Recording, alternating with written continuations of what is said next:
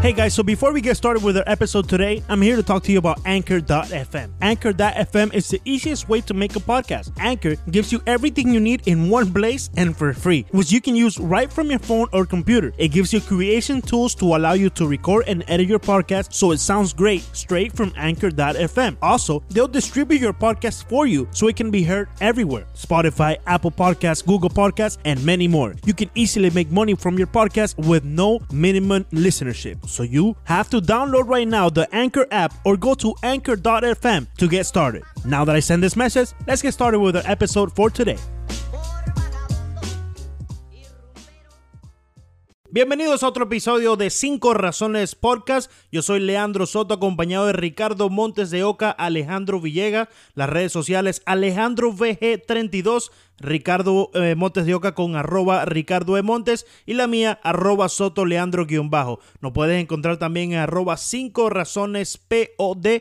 5 Razones Podcast, el único podcast en español del network de 5 Reasons Sports. Eh, ya aquí listo para comenzar otro episodio y aquí eh, le doy la bienvenida a Ricardo. ¿Cómo estás, Ricardo? Alejandro, eh, que está Yo viendo ahí triste. las Yo noticias. estoy muy triste, no sé si te importa o no, pero yo estoy muy triste. Esto del Miami Heat me tiene, me, me tiene triste. Leandro. Y más triste me tienes tú que crees que, que la solución es Dion Waiters. ¿Por qué Eso estás es más triste? ¿Qué- qué- qué- ¿Cuál es tu tristeza? A ver, a ver, desahógate. Tú, tú, tú, eh, tú me causas la tristeza. Tú Ah, me la causas. Leandro te tiene triste entonces. Ah, bueno. Sí, es correcto. Alejandro, ¿qué, quién- ¿qué hago con esto, Ricardo? Alejandro, dime. ¿Cómo es Ricardo? Leandro. Alejandro, dime, ¿qué hago? A ver, a ver, ver. muchacho El triste. Miami Heat sigue octavo, está atravesando uno de Media los peores tabla, hermano. Yo te vengo diciendo eso, media tabla. Eso es mm, media tabla. Bueno, no es media tabla, está, está ¿Media tabla? casi fuera de los playoffs y no ni siquiera cerca para tomar Peor aún, más a mi favor. Ahora, eh, no pareciera posible que salga nadie, no, no hemos escuchado por lo menos el, el interés de ningún equipo por, qué sé yo, Ellington, Waiters mucho menos, eh, Dragic, eh, no sé, Richardson, Winslow, no sé, esto está como muerto. Yo no veo al Cap- Miami tal vez Waiters, ah, ah, eh, perdón. eh, ¿Tú ojalá, crees? Ojalá, ojalá. Ellington, quiero decir. Ellington. Ah, Ellington me parece que es, es el, es el, el jugador con mayor valor en el Miami Heat a la hora del mercado de cambios. Y, y lo vimos la semana pasada, una estrategia extraña de Eric Spoelstra que estuvo, lo alineó un par de ocasiones como titular y después básicamente no, no jugó en los últimos dos encuentros. Yo me imagino que queriéndolo preservar, ¿no? Evitando ¿Qué le está pasando a Eric Spoelstra? Esas No sé. rotaciones extrañas. esta sin duda, sin duda que ha sido la, la campaña más complicada para Eric Spoelstra. Es decir, es que eh, Leandro, Alejandro, no, no tiene, no tiene lógica. Este, este roster es muy complicado porque generalmente una de las cosas más importantes de cada equipo es que cada jugador sabe su rol. Si hay algo que no saben los jugadores de este equipo de Miami Heat es cuál es su rol. Nadie sabe cuáles son los de banca, nadie sabe cuáles son los de titular y, y los que están apartados, te aseguro que creen y confían de que son titulares y no están, en lo- no están, están equivocados. Entonces es un problema de personalidad más que todo y es difícil manejar eso en, en- en un vestuario. ¿Crees que se le acabó la magia a, a Spoelstra, que es momento de que se acabe esa era o que ya le toca a Spoelstra, qué sé yo, moverse No. a la gerencia? Ah, bueno, eso, eso, eso luce incluso más factible. eh. Yo no estoy, ustedes saben que yo no soy de los que empieza a criticar a Spoltra, pienso que es uno de los, de los coaches mejores en toda la NBA, pero no me extrañaría que Pat Riley, después de cometer tantos errores, porque vamos a estar claros, no sé si fue él directamente o no, pero él mismo se hizo la cara de las oficinas del Miami Heat. Entonces hay que achacarle también los problemas a él. Eh, si él cometió los errores de darle los contratos a James Johnson, a, Dion Waiters, a Tyler Johnson, a Hassan Whiteside, tiene que asumir eso y no me extrañaría que suba Eric Spoelstra, no sé si en su puesto, y el hombre anuncie su retiro y se vaya para Malibu. Sí, él, él Ahora- tiene una casita ya bastante bonita en Malibú. eh, eh, sie- siempre se ha dicho que Pat Riley ha hecho todas las movidas del Miami Heat eh, desde que se mudó allá, desde su oficina en Malibú. A mí no me, mm, no me molestaría tener una oficinita allá en Malibú, mucho menos una casita. Eh, A mí ya me tiene un poco aburrido esto de las rotaciones, que si Eric Spoltra, que qué hacemos. Este es un equipo, muchachos, que como les vengo diciendo al principio de la campaña, es un equipo de media tabla, no hay estrellas. No hay estrellas como las tienen otros equipos y las estrellas están concentradas en una sola parte del, del mapa geográfico de los Estados Unidos. Y, y ¿Te es parece? así, es así. Casi todas las estrellas están allá en el oeste. LeBroncito está en el oeste. En en los Golden State Warriors tienen como cinco de las pocas 15 estrellas que quizás hay en toda la liga. Kawhi Leonard, Kemba Walker, no te gusta ninguno de esos, Kyrie Irving, no, ninguno de esos son estrellas. me gustan, pasa, me gustan, pero no están en el Miami Heat. Y entonces, para- No, de, claro, de qué nos en sirve? el este. ¿De qué nos sirve? Entonces el Miami Heat ha atado su futuro, ha atado su posibilidad de hacer algún cambio, posibilidad de adquirir alguna de estas estrellas gracias al 30 y 11 de aquella campaña. Ok, Y ya va. y- y un momento, momento, un momento, un momento. Ok, adelante, ok. Te voy a ha cambiado mucho la situación. Ok, estamos en una racha negativa del Miami Heat, están tres juegos por debajo de 500, pero ha cambiado de dos semanas para acá. Es tan diferente la situación del Miami Heat. Igual están clasificando en este momento, igual van a quedar eliminados en la primera Es que ronda. está pasando lo mismo que, está, que pasó en aquel momento con el 30 y 11. Comenzó mal el equipo, después nos dio un eh, quizás una... eh, Un aire. Un aire, sí, respiró. ¿Cómo, cómo que, se- fresquito. cómo que se dice? Una quimera, ¿no? Una cosa así que lejos en, en- sí. Caramba. Eh, una cosa lejos en, en el, en el desierto que tú piensas. Es el, es- estás en el desierto. Y viste, y oasis. viste un oasis, exacto. Viste una, ¿cómo se llama? Una, una fuente. Una fuente que, que tiene agua fresca. Y, Continúa, y el Miami Heat. Y, y, y está sediento. Y estás caminando hacia allá, caminando hacia allá. y así está el Miami Heat. Desde aquel 30 y 11. Y busca escapatoria y no la va a encontrar porque es que están atados de mano. Como dijo hoy el popular Serpa que no tenía voz, van a tener, ¿Quién? va- van a tener, van a tener que empezar a hacer los vallados ellos mismos. A decirle, No, mira, no, no eh, lo van a hacer. No lo van a hacer porque Mira, entonces, ¿qué van a hacer, Ricardo? Eh, Entonces, ¿qué van a hacer? ¿Qué van a hacer? Eh, En diciembre- esos contratos. Justo antes de la gira por el oeste estábamos en una situación, yo diría que hasta peor, porque creo que el Miami Heat tenía cinco o seis juegos por debajo de 500 y venía esa, esa gira por el oeste que decíamos, bueno, después de esta gira probablemente el equipo ya se desarme y, se puedan ir al, al famoso tanking. Eh, ¿No crees que se puedan recuperar en este, en este nuevo lapso? Quizás ver, dividir y quedar más que, o menos que en la misma ok, eh, situación? antes de que vaya Ricardo, yo creo que se pueden recuperar, nos dan eh, 3, 4, 5, 6 juegos seguidos ganando o, o dan una buena racha, pero vuelven y caen, porque es que esto es un equipo que no está, eh, no está construido para competir con las grandes potencias que existen ahorita mismo fuera de, de- Miami, en la NBA. Pero para responder lo que, lo que preguntó Villegas hace un par de minutos, y, y- creo que tiene un punto interesante, y es hasta triste el punto, que, que Villegas preguntaba si ha cambiado algo hace un par de semanas, un mes. La respuesta es no. A ver, cuando Miami estaba en una buena racha, ¿qué hablábamos en el momento? El tope del Miami Heat era una séptima posición. Eh, quiz- quizás si acaso sexta, sexto, exacto. si acaso sexta, pero era el tope absoluto. Nadie pensaba que los Nets de Brooklyn iban a estar tan bien como este año. Y ahora que están mal, parece que se le viene el mundo encima.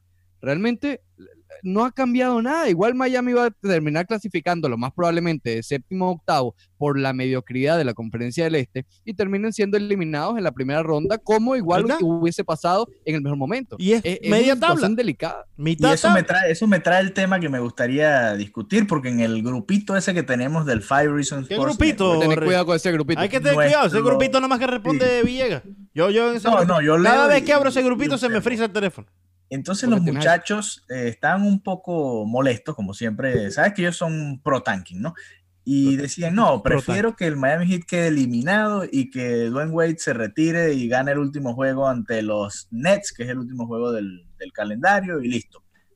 ¿Preferirían ustedes despedir a Wade con una victoria en temporada regular quedando eliminados o en playoffs clasificando, pero obviamente quedando eliminados probablemente con una barrida en primera ronda? Sí, a ver, a ver, los dos escenarios serían así, ¿no? Obviamente, el último, si no clasifican, último juego al estilo de Kobe Bryant, a lo mejor Wade da un discurso al final de la temporada, eh, al final del juego, sin importar victoria o derrota, lo que sea. Si es playoff, lo más probable es que el último juego de Dwayne Wade sea una derrota. Yo no Sí. creo que, que siendo eliminados el hombre se ponga a dar un discurso a la American Airlines Arena, pero yo creo que si eh, se le puede honrar de una manera a Dwayne Wade, él va a preferir salir eh, eliminado, va a Fíjate, preferir el salir en, en los juego- playoffs. Tú sabes que yo pienso que ya juego de la temporada regular es de visitante ante los Nets y el penúltimo que es en casa es contra Filadelfia, que tampoco es que es fácil. el penúltimo en casa.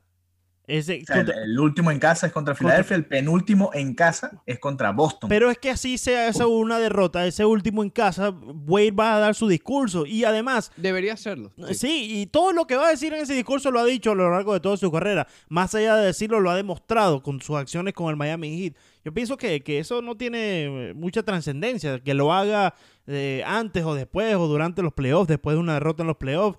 Eh, cuando sea que lo haga, yo creo que el mensaje va a llegar igual.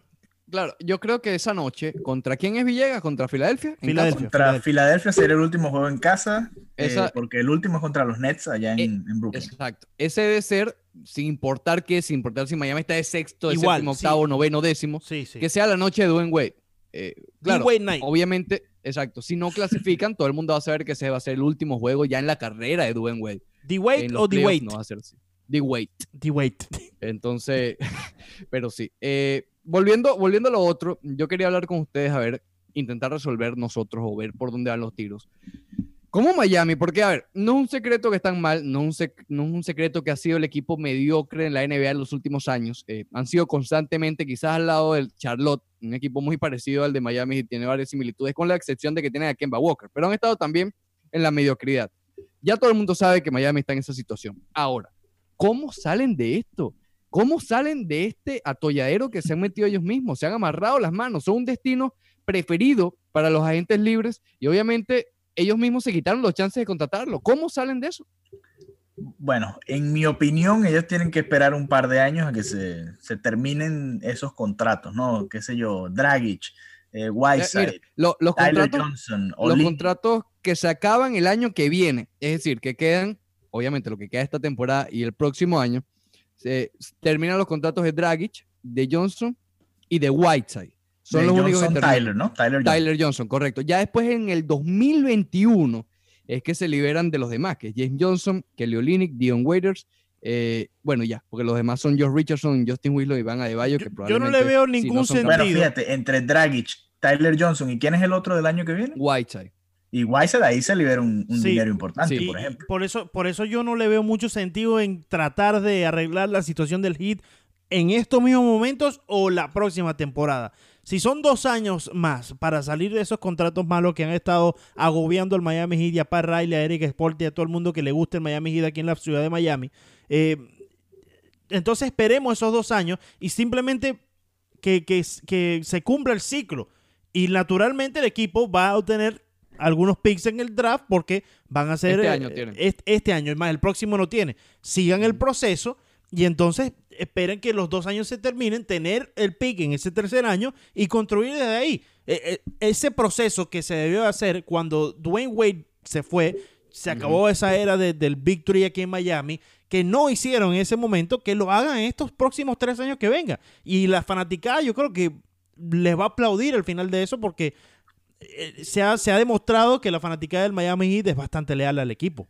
Yo creo que, que, a ver, con estos tres contratos, como hablábamos, que se vencen el año que viene, es decir, que solo queda la temporada del 2019-2020. Mira, aquí tengo Mike- los salarios. Sí, ma- eh, 27 Whiteside el año que viene, Tyler Ajá. 19 y Dragic 19. Eh, Exactamente. yo, no puedo, yo no puedo creer que Tyler va a ganar más que Goran Dragic el año que viene, pero bueno, Unos miles de dólares más. Dios mío. En fin, el punto es que, a ver, Miami el año que viene, en bueno, un este año año gana exactamente, más de un millón más de un, exacto, más de un millón más que, que, que Dragic. que el Dragón.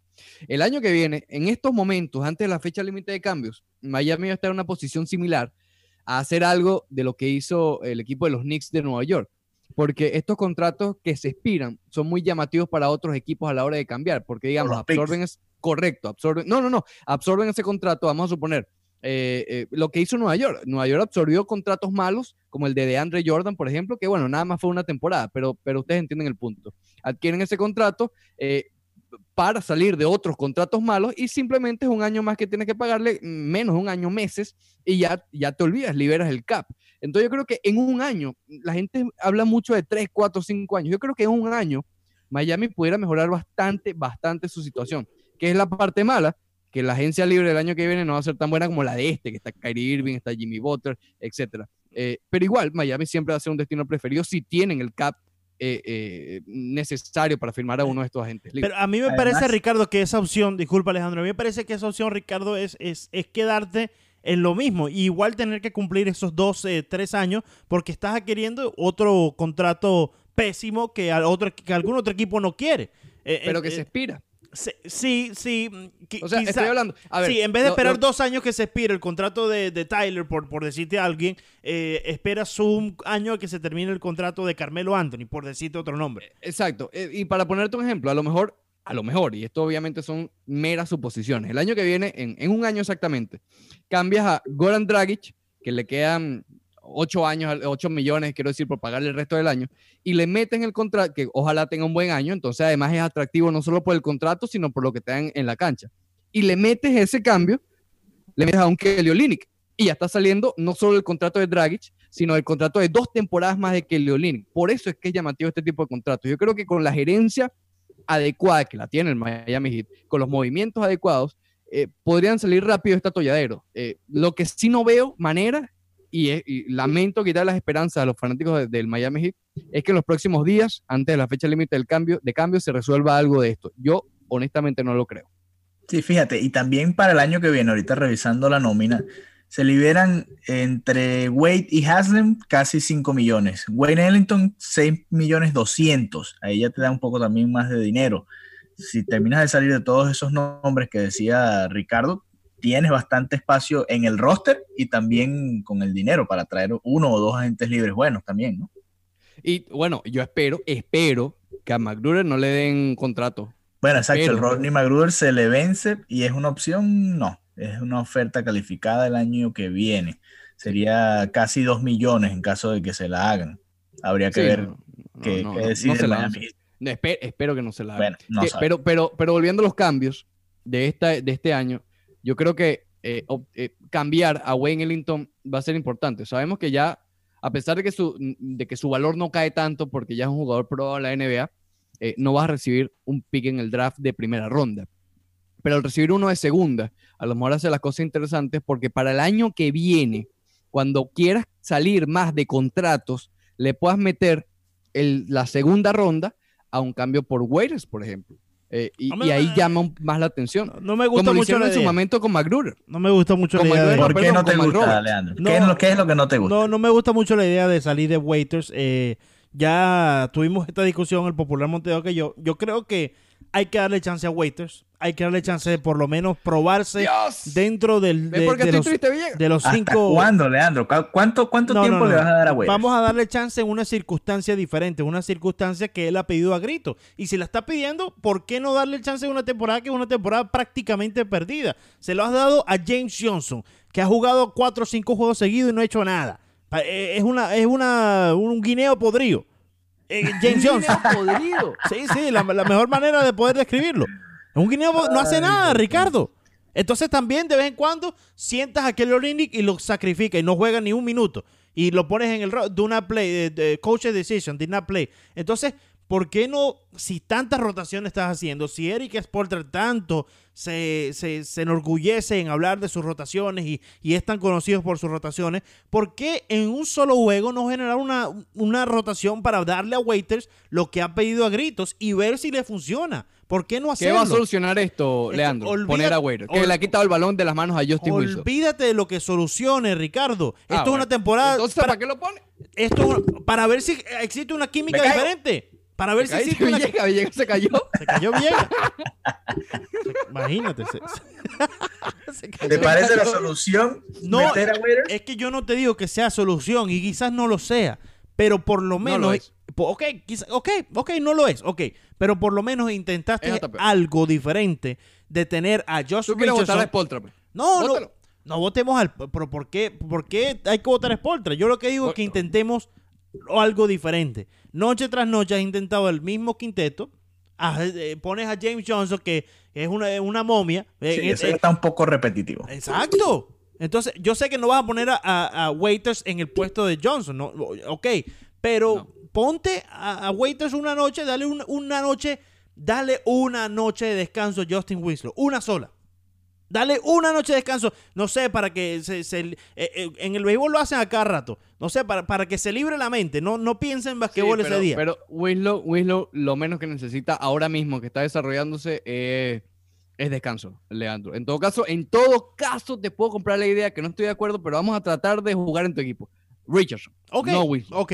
Richardson más, más, al, más al caso, porque ha tenido varias noches eh, consecutivas desde hace tiempo ya. Yo creo que lleva más de un mes sin tener una noche efectiva. Darle un, un- un descanso. Y mira, si Waiters agarra y hace un clic, pruébalo así. No, no lo optes tampoco dejarlo titular siempre, porque Richardson también necesita eh, regresar después de que tenga un día o dos días libres por- para un, un mental freshness. Pongámoslo así. mental freshness. Un refrescamiento. un refrescamiento mental. Y, y trataste a Waiter. Y Waiter quizás esos dos juegos te hizo una química diferente porque ya le estás dando lo que él no solamente te lo ha pedido, sino que te ha demostrado que lo quiere y que quizás lo puede llevar a cabo. Quizás en estos últimos juegos no, porque se ha notado frustrado. Es que cada vez que enfocan a Waiter y está en el banco, el hombre es frustrado, el hombre con una eh, toalla en la cabeza. No, no es que cuando No- ha entrado tampoco ha sido la gran diferencia, ¿no? No, Yo creo que no es la respuesta. Pero fíjate, en pero, sí. pero fíjate, yo creo que no ha sido la gran diferencia en estos últimos juegos, porque su Se- primero, Según Villegas, Leandro, estás hablando tontería. su, su- no, no, es que Eso, eso es lo que te acaba de decir Villegas, te dijo tonto. su- sus primeros, No, no, por favor. sus primeros tres juegos, sus primeros tres juegos, Villegas, corrígeme si me equivoco, su- fueron juegos decentes, juegos de, de 15 puntos. Incluso el, creo que tuvo uno de 15 puntos. el primero contra los Cavaliers fue de 20, 21, 22 puntos, que incluso yo se lo dejé pasar, le dije a Ricardo, Se mira, lo dejé pasar. Se los de- este no lo contemos porque no es una vara. Ok, los Cleveland Cavaliers no es una. Este dejémoslo pasar. Pero a estas alturas, febrero 4, 2019, y tú no les has dado chance a Waiter, ni siquiera en un intento de darle descanso a Josh Richardson. A mí me parece que Sporta tiene algo contra Waiters. ¿Te parece? Bueno, es que, a ver, vamos a repasar qué ha hecho Waiters en los últimos juegos. Tiene algo Ante contra Waiters. Indiana. Ante Indiana, tres puntos. Pero ¿En porque es, que estos últimos tres juegos no, me- no los uses. En 28 minutos. Bueno, pero vamos, vamos a ir. primero. ¿Qué le pasa a Ricardo Villegas? Está pegando gritos por allá lejos. Contra Oklahoma City, 5 puntos en 26 minutos. Contra Chicago, 6 puntos en 18 minutos. Contra Nueva York, 3 puntos en 18 De, minutos. de Nueva York para acá ya se ha notado el frustramiento, a- Sí, la frustración. La frustración, frustración. sí. Eh, contra Cleveland no jugó. Contra los Clippers tuvo 9 puntos en 28 minutos. Contra Boston, 18 Ahí puntos, su segundo mejor juego Sí. En 25, 26 minutos. Contra Boston. El Contra mejor juego Boston. de la temporada fue contra Chicago, allá en Chicago, con 21 puntos 21, imagínate. en 21 minutos. Esa fue la, la mejor actuación que ha tenido, pero antes de eso también tuvo un bajón, dos puntos contra Detroit en 8 minutos, dos puntos en 12 minutos contra Milwaukee, tres puntos en casi 10 minutos ante Memphis y luego Pero- 8 contra Boston en, En- en- 20 minutos y los 15 que tuvo. En medio de todo lo que acabas de mencionar, en medio de todas esas rachas que acabas de mencionar, tuvo una muy buena racha eh, con equipos con- como Chicago, incluso Boston también. Entonces, yo solamente... pero una muy buena racha de dos juegos. Dos, Exacto. tres juegos, dos, tres juegos, porque no fueron de 18, 21 puntos esos dos, Chicago y, y Boston, pero sí tuvo después uno de 13 puntos que mencionaste, ¿no? O 11 Ya, puntos. Eh, ya, ¿Tú, quieres, no. tú quieres justificar lo de Dion Waiters los primeros dos juegos con las fallas en los últimos cinco o seis juegos. ¿Qué, qué pasa, Leandro? Yo no trato de buscar eh, eh, justificación, yo simplemente pienso que él está frustrado porque Ah, bueno. son... Ricardo, Sentimental, pues. No, Ha- Hablamos de bueno, sentimiento. Ah, bueno, eh, recordamos aquel artículo que reseñamos aquí mismo en el Five Reasons Sport Network, lo sentimental que él era y aquellas cosas. Entonces, ¿por qué Y que no dar... comía, que Villegas, comía mucho cuando estaba estresado. Ahí está, eh, ahí está. Entonces, Villegas, por favor, lo veo un poco más. ¿por qué no darle una oportunidad si a su vez estás haciéndole un bien a Josh Richardson en sentarse par de juegos para que tenga un mental freshness? Pero es que fíjate, yo creo que le han venido dando la oportunidad. Porque No, pero no como 28 titular, no como 20. titular, que es lo que él ha estado pidiendo Ah, y eso es marca... acuérdate- no, no, no, no que es lo mismo, marca la diferencia. Marca la diferencia en un muchacho como Waiters que claramente ha tenido problemas de concentración, de, de, de quizás sentirse parte del grupo. Yo creo que sí, marca la voy, diferencia, marca la diferencia. Tiene, o sea, tiene una diferencia, no, no diferencia a los titulares de los suplentes. Sí, Él pone a sí. cinco a empezar, pero Sí. no juro esos cinco son los titulares, es a lo que me refiero. Yo, Yo- creo que yo por comprendo, yo comprendo, que ha jugado Waiters, 28, 26, 18, 18, creo que le están dando la oportunidad. Sí, pero no como titular. Y yo creo que ahí marca la diferencia en, en- en una simple eh, forma de pensar, en, en- en una, en una simple en algo mental. Ricardo, eh, eh, dime algo. No, no, es que no, no tengo absolutamente nada que decirte. Estoy totalmente. Me, re- me, me rindo, me rindo. No puedo. Creo que O sea, acabo de, creo que acabo de, de- I have a case. Pero por forfeit. I think I have a case por here. forfeit. No, no, no for forfeit. I think I have a case here. I have No, a case. ¿Qué case? ¿Qué Tengo un caso, Ricardo. Tengo. Case, pero de cerveza. Bueno, sí, ahí tengo dos que no, no- me sobraron de ayer de, bueno, de, de- de ayer Super Bowl. Mire, no, no, nos comimos todo el tiempo hablando de Dion Waiters y de su depresión y que come cuando está deprimido. El miércoles, But I have a case. eh, me- el miércoles juega el Real Madrid-Barcelona. No. Eh, obviamente no nos da tiempo de hablar de la previa aquí, pero vamos a No, hacerlo. haremos un análisis o algo así. Correcto. Análisis, así que esperen un nuevo capítulo el jueves, ¿ok? Atención, Cinco Razones Podcast. Amigos del Five Reasons Sports Network, los invitamos a que escuchen 5 Razones Podcast. Arroba 5 Razones POD con Ricardo Montes de Oca y Leandro Soto. Así es, todas las semanas aquí en su idioma, en español, tenemos los mejores análisis. Bueno, no, no son los mejores. Tenemos algo. Todas las semanas en español, cinco razones. Todo Miami, todo deportes en el único podcast en español del Five Reasons Sports Network. Leandro, apaga el celular. ¿Te paga el celular, Ricardo? celular. Apaga. Vamos a grabar, vamos a grabar.